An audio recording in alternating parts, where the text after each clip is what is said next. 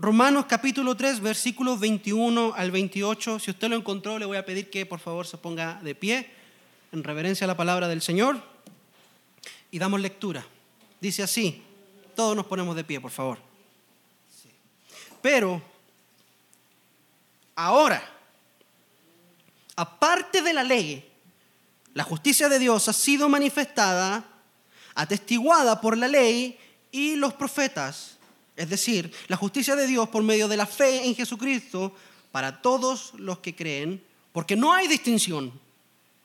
Por cuanto todos pecaron y no alcanzan la gloria de Dios, siendo justificados gratuitamente por su gracia por medio de la redención que es en Cristo Jesús, a quien Dios exhibió públicamente como propiciación por su sangre a través de la fe, como demostración de su justicia, porque en su tolerancia Dios pasó por alto los pecados cometidos anteriormente, para demostrar en este tiempo su justicia a fin de que Él sea justo y sea el que justifica al que tiene fe en Jesús. ¿Dónde está pues la jactancia? Queda excluida. ¿Por cuál ley? ¿Por la ley de las obras? No, sino por la ley de la fe. Porque concluimos que el hombre es justificado por la fe aparte de las obras de la ley. Amén. Oremos. Señor, muchas gracias por tu santa palabra. Te pido que nos hables y nos guíes a toda verdad. En el nombre de Jesús. Amén. Y amén. Tome asiento. Recuerda, hermanos, que estamos viendo las cinco solas. Las cinco solas. Y la palabra sola en latín es una palabra que significa solamente. ¿ok? Nuestro idioma español viene en gran parte del latín, por eso somos latinos, pero también del griego. Esta palabra sola significa solamente y hace una distinción entre lo que los reformadores planteaban desde la escritura en contraste a lo que enseñaba Roma en el siglo XVI y aún el día de hoy. Y la primera sola dice que solamente la escritura es la fuente de revelación divina y autoritaria. Mientras que Roma enseña que la escritura es una fuente de revelación divina, pero junto con la tradición y junto con el magisterio. Los reformadores decían, no, solamente la escritura. Y eso hace la diferencia entre ser católico romano y ser católico protestante, porque recuerde que nosotros también somos católicos, somos universales. La iglesia de Cristo es universal. Y después, la semana anterior, vimos la siguiente doctrina que es sola gratia en latín, ¿cierto? Que significa solamente por gracia. Y se refiere específicamente a la fuente de donde proviene la justificación de aquel que es pecador. ¿Qué mueve a Dios para justificar al pecador? Solamente su gracia. Mientras que Roma dice que es la gracia, obviamente, sí, la gracia juega un rol fundamental en la justificación del pecador, pero no solamente la gracia, sino que también los méritos que el hombre pueda hacer. Y los protestantes, los reformadores, se le llama protestantes, hermanos, porque ellos protestaron literalmente eran conflictivos, hermanos. Y ellos decían, no, la salvación proviene de la gracia divina y únicamente de la gracia divina. Nada en nosotros movió a Dios a salvarnos. Hoy continuamos con la tercera sola y es sola fide. Sola fide y significa que solamente por medio de la fe.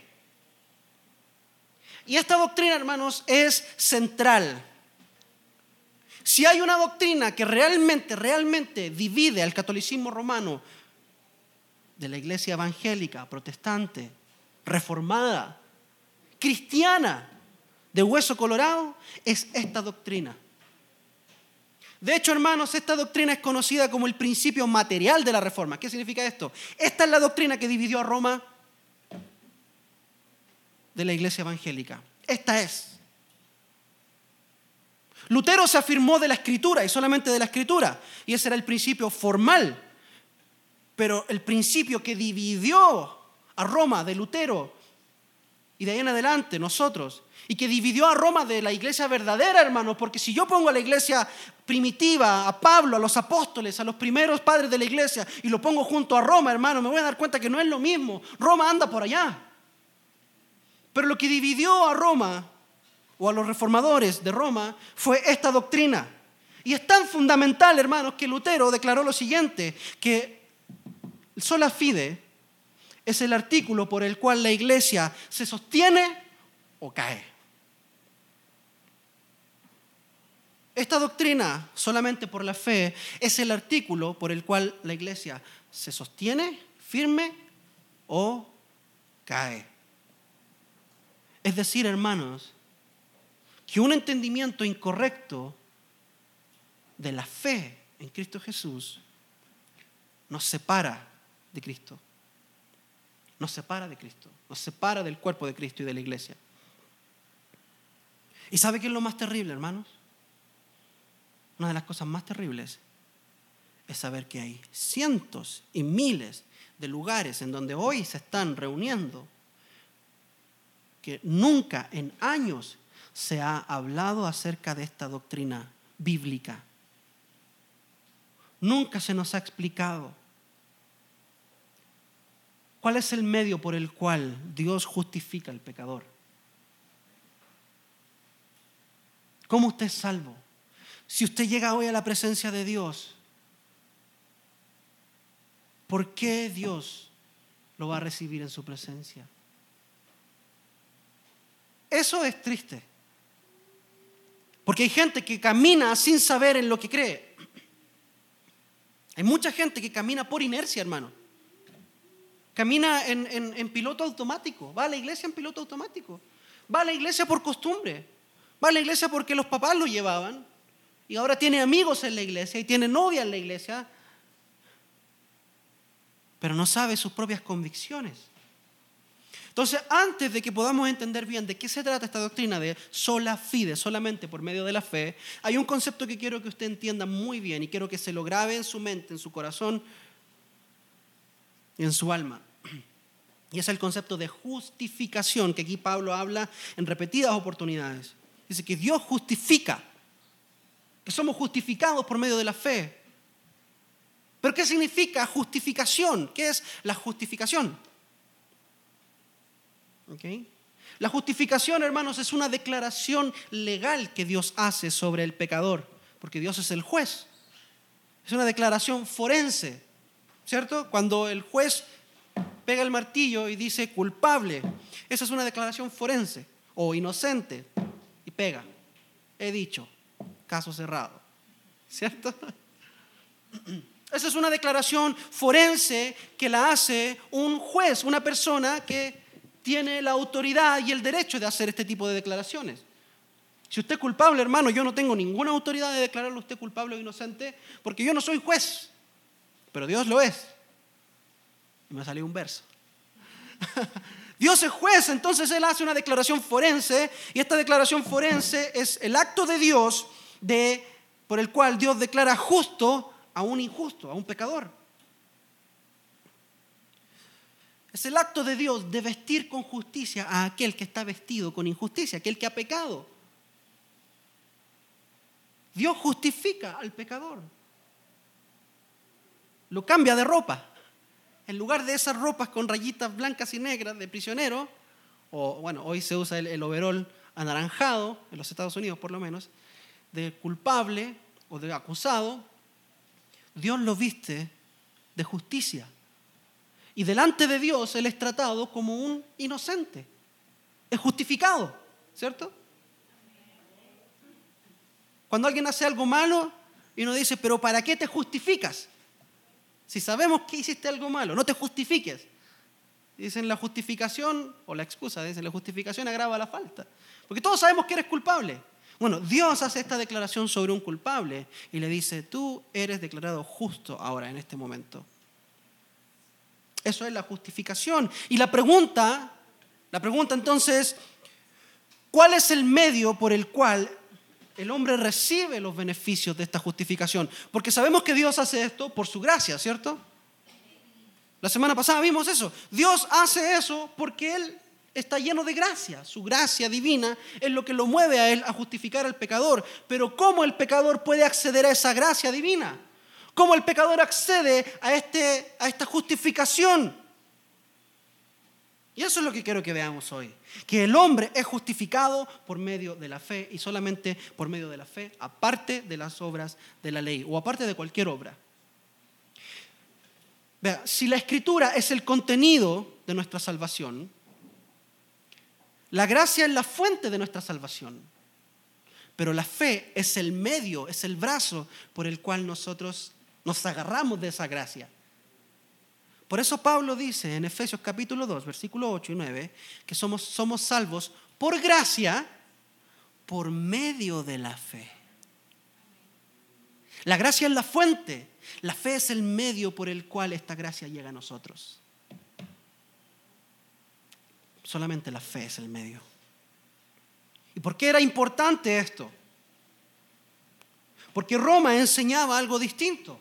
¿Qué enseñaba Roma, hermano? Roma enseñaba que la justificación sí es por medio de la fe, pero no solamente la fe, sino que la fe tenía que venir acompañada también de algunas obras llamadas sacramentos, principalmente el sacramento del bautismo. Cuando un católico bautiza a sus hijos, ¿qué es lo que está diciendo? Que Dios ha justificado a ese niño. Pero más adelante hay otros sacramentos. Después del bautismo viene la confirmación, ¿cierto? Y después de la confirmación viene la Eucaristía. Se tiene que participar de la misa y de la, de la transubstanciación. ¿Qué es eso? Que el, el vino y el pan se convierten literalmente en el cuerpo y la sangre de Cristo. Eso es lo que ellos creen acerca de la mesa del Señor. Es una de las cosas que los protestantes también protestaron. Pero todos creían algo distinto. Lutero creía una cosa, Calvino creía otra cosa, Zwingli creía otra cosa. Y ese fue el primer conflicto que separó a los protestantes, hermano. Nada más, para que usted sepa. Hay otro sacramento que es el sacramento de la penitencia. Y hay otro sacramento que es el sacramento de la unción de los enfermos. O la extrema unción, que se le conocía antes. La ordenación es otro sacramento y el matrimonio. Y todos estos sacramentos son medios de gracia por los cuales Dios imparte su gracia a la iglesia. Son signos sensibles y eficaces de la gracia, de acuerdo a la teología católica. Entonces Roma enseñaba en ese momento que usted podía acceder a la gracia y a la justificación por medio de la fe, pero además usted tenía que agregarle a esa fe estos sacramentos. Y además de agregarle los sacramentos, tenía que agregarle a usted la compra de las indulgencias que Roma le vendía. ¿Por qué? Porque Roma enseña que existe un lugar espiritual llamado el purgatorio. ¿Cierto? ¿Están conmigo? ¿Han escuchado sobre el purgatorio? El purgatorio es un lugar en donde las almas van a purgar lo que les queda de maldad, porque al cielo no entra maldad, hermanos. Eso es lo que ellos dicen. Ahora, si usted compró una indulgencia ofrecida por el Papa, usted podía pasar directamente de la muerte al cielo sin pasar por el purgatorio, porque usted había pagado, pues hermano. como dicen, money talks. El dinero habla. La platita habla, hermanos. Pero Spurgeon decía que aquel que es capaz de servir a Dios por dinero es capaz de servir al diablo por un mejor precio. Hermanos, Ahora, si usted tenía algún familiar que estaba en el purgatorio, usted podía ir en nombre de él y pagar por una indulgencia. De hecho, hermano, escuche esto. Lutero, cuando aún antes de la reforma, antes de plantear sus ideas, hizo una peregrinación a Roma. Y en Roma, hermanos, hay una reconstrucción de las escaleras de Poncio Pilato, en donde Jesús fue eh, juzgado de Jerusalén, cada una de estas piedras que componían esta escalera, estas gradas, um, fueron llevadas y puestas nuevamente en Roma, en el Vaticano. Y Martín Lutero fue y compró una indulgencia para su abuelo. Y él pagó la indulgencia, le dieron el documento y en cada peldaño él tenía que hacer un rezo. Y dice que le dijo el sacerdote que cuando él llegara arriba, su abuelo iba a ser liberado del purgatorio. Lutero compró la indulgencia, comenzó a hacer la oración, una oración, otra oración, otra oración, otra oración, otra oración, y llegó hasta arriba, miró a toda la gente haciendo exactamente lo mismo, y él les cuenta que el pensamiento que vino a su mente fue este. ¿Quién sabe si todo esto es verdad? ¿Quién sabe si todo esto que estoy haciendo yo vale de algo? Porque no tiene sentido para Lutero. Lutero sabe que Dios es santo y que Él es pecador. ¿Qué obra puedo hacer yo? ¿Cuántas oraciones puedo hacer para acceder a la gracia de Dios? No me alcanza. No me alcanza. Entonces Roma enseñaba que sí, la fe era importante, pero no iba sola, no iba sola, iba acompañada de obras, sacramentos, la compra de indulgencias, limosnas, acciones que acompañaran a esta fe. Pero Pablo, en los primeros versículos acá en Romanos, nos dice que aparte de la ley, la justicia de Dios ha sido manifestada, que es atestiguada por la ley, que la ley da testimonio de la justicia de Dios. Pero la justificación es aparte de ella, que es por medio de la fe. Hermanos, y para los católicos romanos, hasta el día de hoy, esta creencia es una herejía. Hoy, después del concilio de Vaticano, los, católicos romanos decidieron no tratarnos tan mal, porque antes éramos herejes para ellos. Pero a partir del concilio de Vaticano, en adelante, ellos dijeron, no, no, no, no los digamos herejes, son hermanos separados. ¿Ha escuchado ese término? ¿Una vez escuchado ese término? Así se refiere a los católicos, a los protestantes, evangélicos, reformados. Son hermanos separados. Ok, pero ¿qué dice el concilio de Trento? Que el concilio de Trento, hermano, fue un concilio posterior a la reforma protestante, en donde los obispos y el papa se reunieron para decir, a ver, ¿qué pasa con Lutero y sus enseñanzas? ¿Qué vamos a hacer? ¿Quieres saber cuál fue la conclusión de los obispos? En el concilio de Trento, en, la sesión número 6, en el canon número 9, esto usted lo puede buscar. Esto es lo que dice, hermanos, lo voy a leer. Si alguno dijere que el pecador se justifica solamente por la fe, entendiendo que no se requiere otra cosa alguna que coopere a conseguir la gracia de la justificación, y que de ningún modo es necesario que se prepare o disponga con el movimiento de su voluntad, esa persona sea anatema, maldita y excomulgada. O sea, básicamente, si usted cree lo que Lutero y lo que la Biblia enseña, Usted es un excomulgado, un anatema, un maldito. Y eso es lo que todavía ellos creen de nosotros.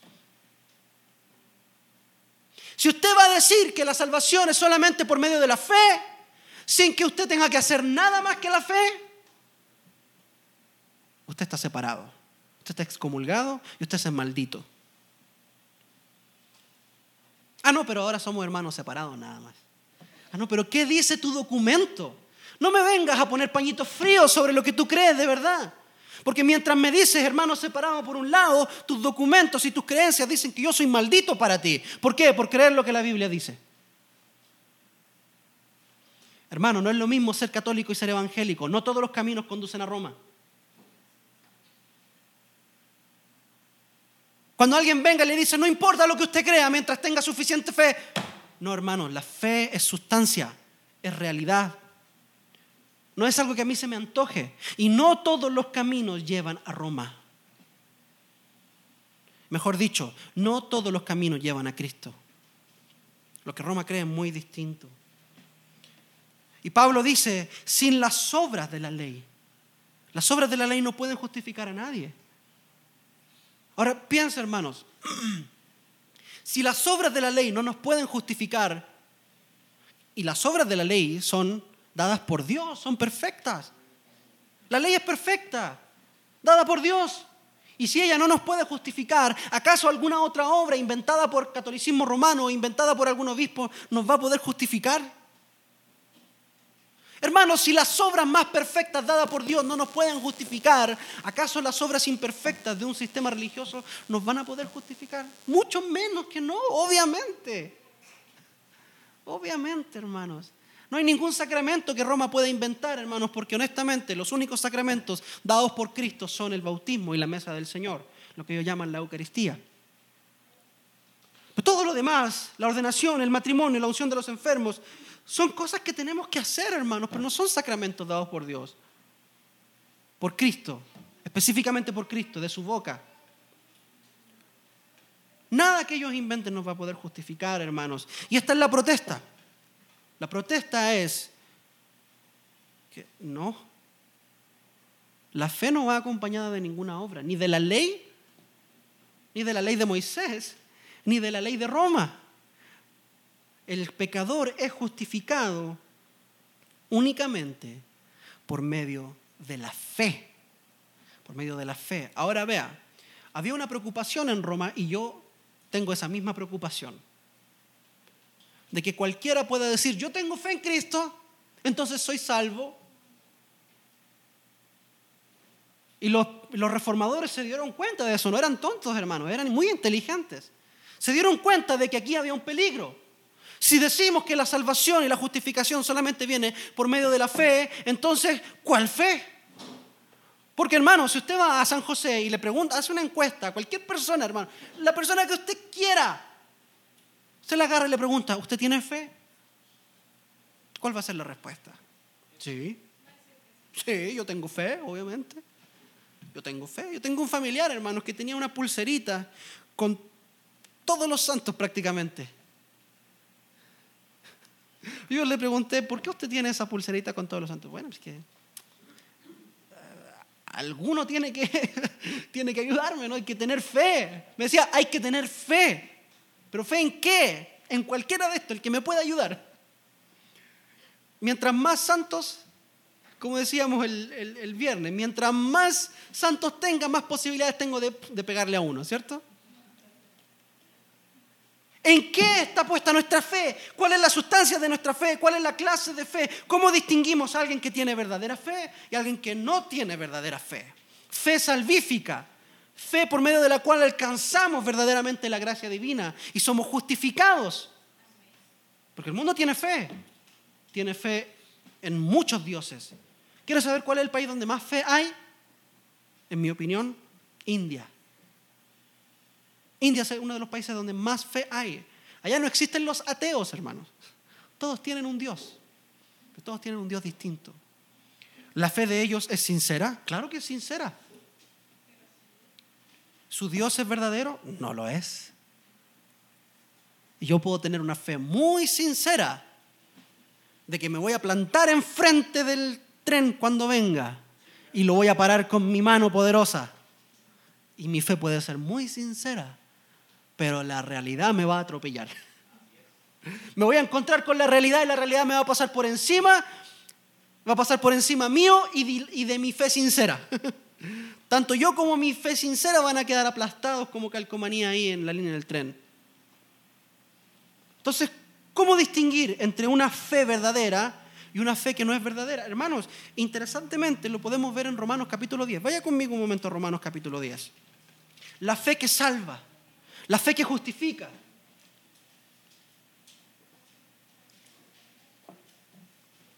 Romanos capítulo 10, versículo 14, es un pasaje Versículo 13 en adelante, pasaje bastante conocido. Pablo dice, porque todo el que invoque el nombre del Señor será salvo, ¿cierto? Eso es lo que queremos. Queremos ser salvos, queremos que el mundo sea salvo. Todo aquel que invoque el nombre del Señor será salvo. Y versículo 13 dice, 14, perdón, entonces dice, ¿cómo pues invocarán a aquel en quien no han creído? ¿Y cómo creerán a aquel de quien no han oído? ¿Y cómo irán sin haber quien les predique? Aquí están los tres elementos de la fe salvadora. Antes de ser salvo, tiene que haber una creencia, pero antes de la creencia tiene que haber oír y predicar, es decir, se tiene que comunicar el mensaje. parte de la fe salvífica, el primer elemento de la fe salvífica es el conocimiento, hermanos. Y el conocimiento se imparte a través de la predicación y del escuchar. Yo le estoy predicando a usted, usted está escuchando. Usted está recibiendo conocimiento.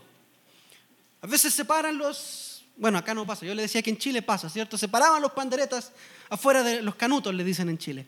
Se paran los canutos afuera de la, de la calle y comienzan a predicar, a predicar, a predicar, y alguien escucha y recibe el conocimiento, la información.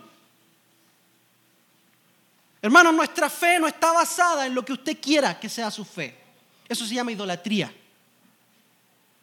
Cuando usted se inventa un Dios a su propia imagen y semejanza, la fe verdadera tiene el conocimiento verdadero y ese conocimiento viene de, volvemos solamente a la escritura. Este es el contenido de nuestra fe. Acá está. No es lo que usted quiera inventar, hermanos. Así nacen las sectas. Así nacen esas personas que creen que van al cielo y están caminando al infierno y dicen, yo creo en Dios a mi manera, yo, yo sigo a Dios como yo quiero. Yo creo en el Dios, pero no en el Dios de la Biblia. Yo creo en que Dios es bueno y me ama y que Dios no le importa que yo fornique, tenga 20 esposas y le pegue a mi esposa y además me emborrache todas las semanas y que engañe a mi esposo y me gaste todo el dinero que mi esposo gana en las maquinitas para apostar, no sé qué sé yo. Eso se llama idolatría. No es el conocimiento correcto. Usted tiene que escuchar al predicador y oír con atención y recibir el verdadero conocimiento, porque la verdadera fe se basa en el verdadero conocimiento. No es un invento suyo, no es un invento mío, es revelación dada por Dios. En segundo lugar, dice que después de haber oído y escuchado, viene el que creerán, ¿cierto? ¿Cómo creerán en aquel de quien no han oído? Entonces primero viene oír y después viene el creer. Eso es lo que se le llama asentimiento. Usted tiene que decir, sí, esto es verdad. Porque usted puede escuchar toda la vida y decir, no, yo no creo en eso. Eso es falso. Eso es falso, yo no lo creo. No, usted tiene que decir, sí, mira, eso es cierto. Es verdad. Jesús es el Señor. Él murió en la cruz, resucitó. Tiene que asentir aceptar esa realidad. Pero en tercer lugar, usted tiene que poner su confianza en Él. Y ahí es donde Pablo dice, todo aquel que invoque el nombre del Señor será salvo. Y cuando usted pone su confianza en el verdadero conocimiento que usted ha entendido, usted es salvo. Usted es salvo. Ahora, hermano, si usted solamente escucha y asiente, usted no es salvo. Usted tiene la fe de un demonio. Porque Santiago dice que los demonios creen y tiemblan. Los demonios saben quién es Jesús. Los demonios saben quién es Jesús, tienen el conocimiento correcto. Cuando Jesús apareció en la tierra, los demonios se manifestaban y decían, ¿qué tienes con nosotros, hijo del Dios Altísimo? Has venido a atormentarnos antes de tiempo. Y Jesús le decía, quiet, silencio, calladito, no diga nada. Usted no tiene derecho a pronunciar mi nombre. ¿Pero los demonios son salvos, hermano? No. Es porque no tienen confianza en Cristo. Tienen el conocimiento, tienen el asentimiento, pero no tienen la confianza. Y si usted no tiene la confianza, usted tiene la fe de un demonio. Conoce la verdad, cree que esa verdad es verdadera, pero no se ha arrojado a los pies de Cristo. Y eso es lo que Pablo dice, que el que invoque el nombre del Señor será salvo. No basta solo con saber. Una, ilustración ya para, para, afianzar esto que acabamos de ver. Una ilustración muy, muy interesante es, esta. Imagínense que yo veo ahí, yo voy en un avión y yo veo que hay un paquete ahí, una cosa que parece una mochila, ¿cierto? Una cosa que parece una mochila, yo no sé lo que es, pero alguien viene y me dice, es un paracaídas, ¿cierto? Es un paracaídas y sirve para salvarle la vida en caso de que este avión tenga una, función mala, caiga, pierda control, etcétera, etcétera. Usted se lo pone, usted jala la, la cosita esta, la cuerda, y eso se va a abrir y le va a salvar la vida.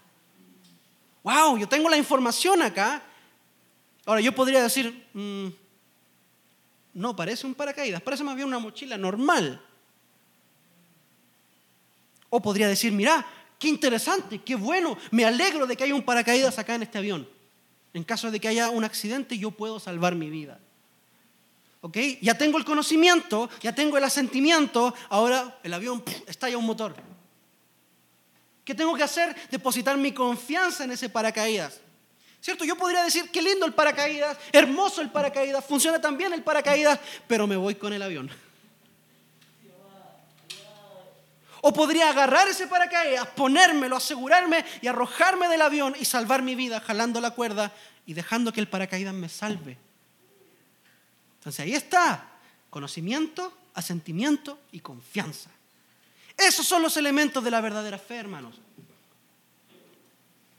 ¿Está conmigo? Por eso, hermanos, nosotros no podemos crecer en fe si no crecemos en conocimiento. La fe viene por el, el oír. ¿Pero el oír qué? ¿El oír las noticias? ¿El oír CNN? ¿El oír Fox? ¿El oír Teletica? No, el oír de la palabra de Dios. Así crece la fe. ¿Cuántos dicen amén? Amén. Por eso, hermano, yo le insisto tanto, venga a leer la Biblia, venga a orar, venga a estudiar la palabra de Dios, llegue temprano, venga a cantar, porque cuando usted canta, también proclama la palabra de Dios. Pero todo esto ocurre fuera de las obras de la ley. No son nuestras obras las que producen la fe. No son los milagros los que producen la fe. No es la ley ni siquiera lo que produce la fe. Y David nos dice que la ley es perfecta. Pero la ley no puede producir fe. No puede producir salvación.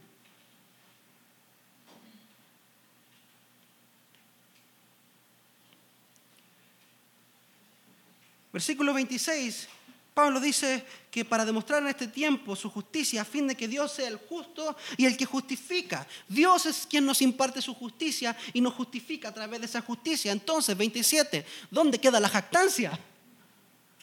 ¿Quién se va a poder jactar? Si no hay ninguna obra que yo pueda hacer. Si es solo por fe, es un regalo. ¿Dónde queda la jactancia entonces? Queda excluida. Usted no va a poder presentarse delante de Dios y decirle, Señor, aquí vengo yo y te traigo mis obras. Te traigo mis sacramentos. Te traigo mis sermones, mis ciento y tantos sermones que he predicado hasta ahora. No te conozco. No sé quién eres. Señor, te traigo todas mis ofrendas las iglesias que planté, los enfermos que visité. No tengo la más mínima idea quién eres. Señor, te traigo, te traigo mis trapos de inmundicia. Eso es lo que son tus obras, trapos de inmundicia. Pero la pregunta entonces es, ¿cuál es el lugar de las obras entonces en nuestra salvación? Porque claramente vemos en la escritura que Dios llama a su pueblo a buenas obras, ¿cierto? Pablo le dice a Tito que se encargue de buenas obras, que se encargue de ser ejemplo de buenas obras y que le enseña a la iglesia a encargarse de hacer buenas obras. Las buenas obras no están excluidas, hermanos. Pero ¿cuál es el lugar que tienen las buenas obras? Porque en Mateo 25 yo veo con mucha claridad que el Señor nos enseña que en el día del juicio Dios va a tomar a las ovejas y a los cabritos. Y a las ovejas las va a poner a su derecha y a los cabritos a la izquierda. Y a las ovejas les va a decir, muy bien, yo estuve enfermo y me visitaron, tuve hambre y me dieron de comer, estuve desnudo y me vistieron, estuve en la cárcel y me vinieron a ver. Y ellos le van a preguntar, pero Señor, Señor, ¿Cuándo estuviste enfermo? Primero que todo, o con hambre, o, momento, preso. Señor, ¿estuviste preso? ¿Qué hiciste? No, no, no, que cuando lo hicieron por uno de estos mis pequeños, lo hicieron por mí también. Así que entren en el gozo de su Señor. Hereden el reino preparado para ustedes desde antes de la fundación del mundo, porque ustedes me dieron de comer, me visitaron, me vistieron, y lo hicieron por mí. Y va a acercarse a los cabritos y le va a decir, apártense malditos, porque tuve hambre, tuve sed, estuve preso, estuve enfermo, estuve necesitado, nunca hicieron nada por mí. Y la misma pregunta se van a hacer, Señor, ¿cuándo fuiste forastero y, y no te abrimos la puerta? O sea, vinieron muchos indigentes a nuestra iglesia a pedirnos comida, pero los echábamos a todos porque tú no eras ninguno de esos. ¿eh? Hubo mucha gente enferma, pero es que no nos queríamos contagiar de COVID.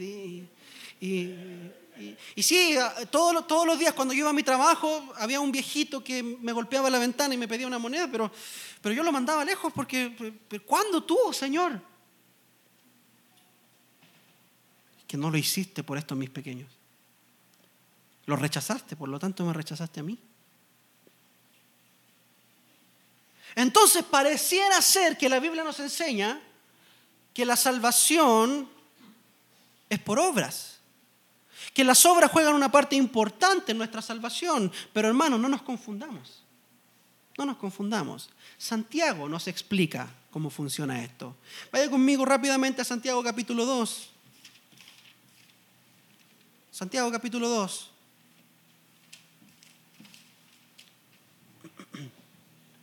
Santiago capítulo 2, versículo 14 nos dice lo siguiente. ¿De qué sirve, hermano mío, si alguno dice que tiene fe, pero no tiene obras? ¿De qué le sirve a usted decirme que usted está lleno de fe si no hay obras que lo demuestren? ¿Acaso puede esta fe salvarlo? No, es una pregunta retórica, ¿cierto? ¿Qué es una pregunta retórica? Una pregunta que no necesita una respuesta. Versículo 15. Si un hermano o una hermana no tiene ropa y carece del sustento diario y uno de vosotros le dice, id en paz, calentados y saciados, pero no le dais lo necesario para su cuerpo, ¿de qué sirve? Hermano Gonzalo, tengo hambre. Vaya, coma pues.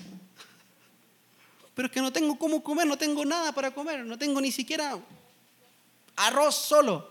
Ah, bueno, vaya a McDonald's.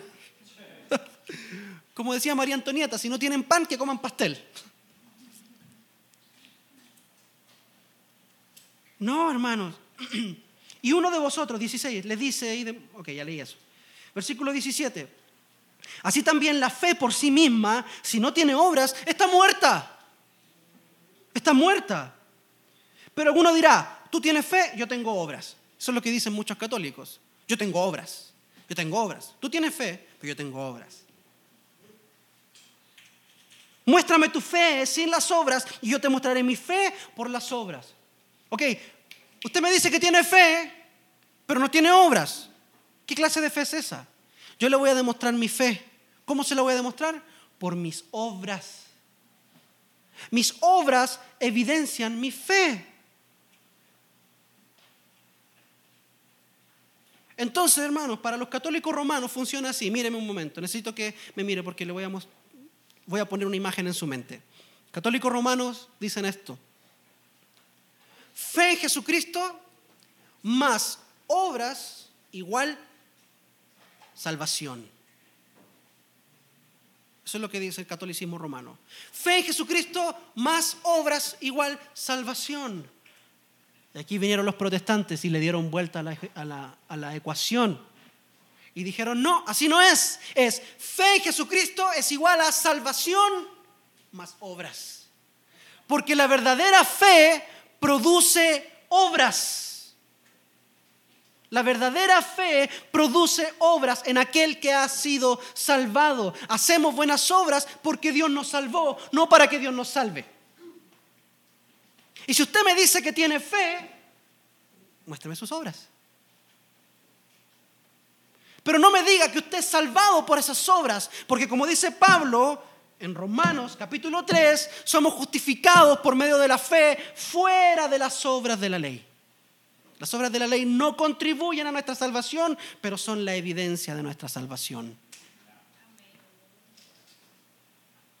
Gloria al Señor por eso, hermanos. Lutero decía, somos justificados solamente por la fe, pero no por una fe solitaria. La fe verdadera trae en el creyente un cambio de vida. Acciones que lo evidencian.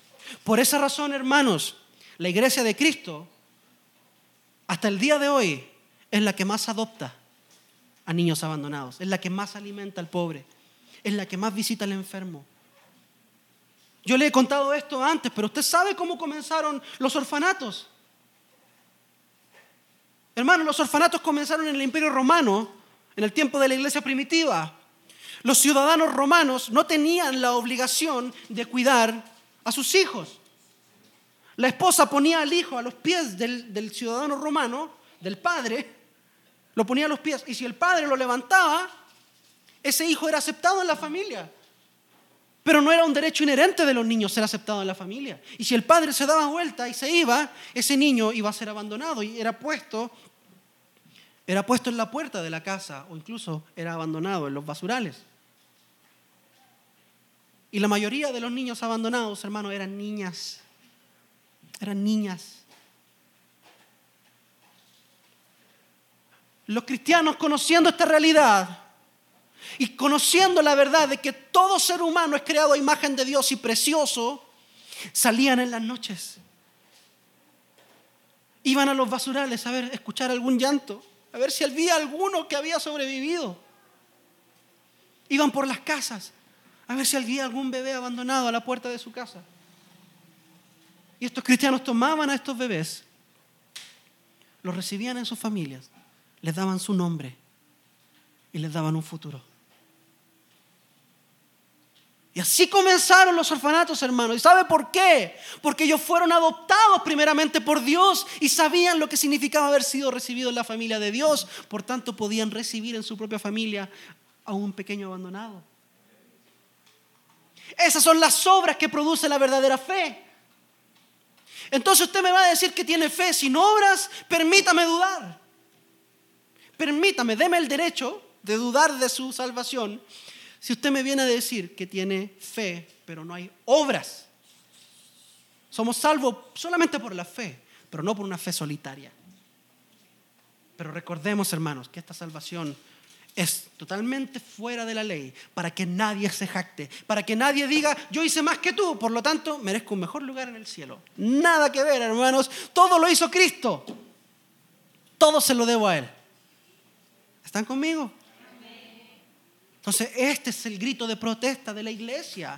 Y el día de hoy usted y yo tenemos que levantarnos incluso en contra de muchos evangélicos que se hacen llamar evangélicos, hermanos, pero solo Dios sabe lo que ellos creen. Como una señora, una profeta, predicadora que decía, a punta de dólares te meto al cielo, a punta de dólares te meto al cielo. ¿Qué es eso, hermanos? Por Dios. Dios Santo, ayúdanos.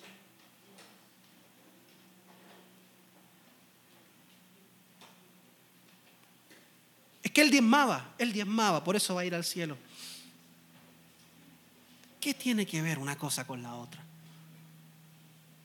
Hermanos, somos salvos solamente por gracia, por medio de la fe. Solamente por medio de la fe.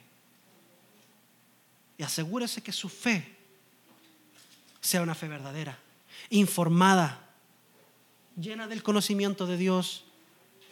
Y le digo una cosa más, Dios va a purificar su fe. ¿Cómo la va a purificar? Por medio de los sufrimientos. Así que prepárese. Usted que tiene una fe verdadera en Cristo, usted que es justificado por medio de la fe en Él, esa fe que Dios le ha dado será probada, será purificada, será hermoseada por medio de los fuegos de los sufrimientos. No sé por qué le estoy diciendo esto, hermano, no era parte del sermón, pero el Señor está hablando. Amén. Sola fide. Póngase de pie.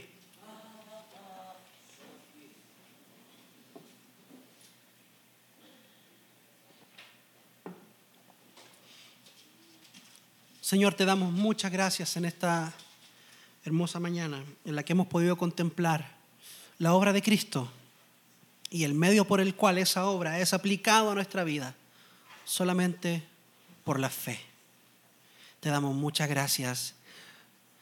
Porque incluso esta fe es un regalo que viene de ti, Señor, no nace de nosotros. Y yo te pido que en esta mañana aquellos que les falta fe puedan ser alimentados de esa fe verdadera, puedan recibir un soplo de vida en sus corazones y ser justificados delante de ti. Padre, te doy muchas gracias. Te doy muchas gracias por los reformadores, por hombres como Lutero, hombres como Zwinglio, Señor, hombres como Juan Hus, Señor, que dieron su vida por estas verdades, para que el día de hoy nosotros podamos estar sentados sobre sus hombros y aprender estas verdades profundas y declarar que solamente Cristo es nuestro Salvador. Bendice a mis hermanos y que esta palabra que hoy han escuchado sea una semilla que dé mucho fruto en ellos. En el nombre de Jesucristo nuestro Señor, clamamos. Amén y amén.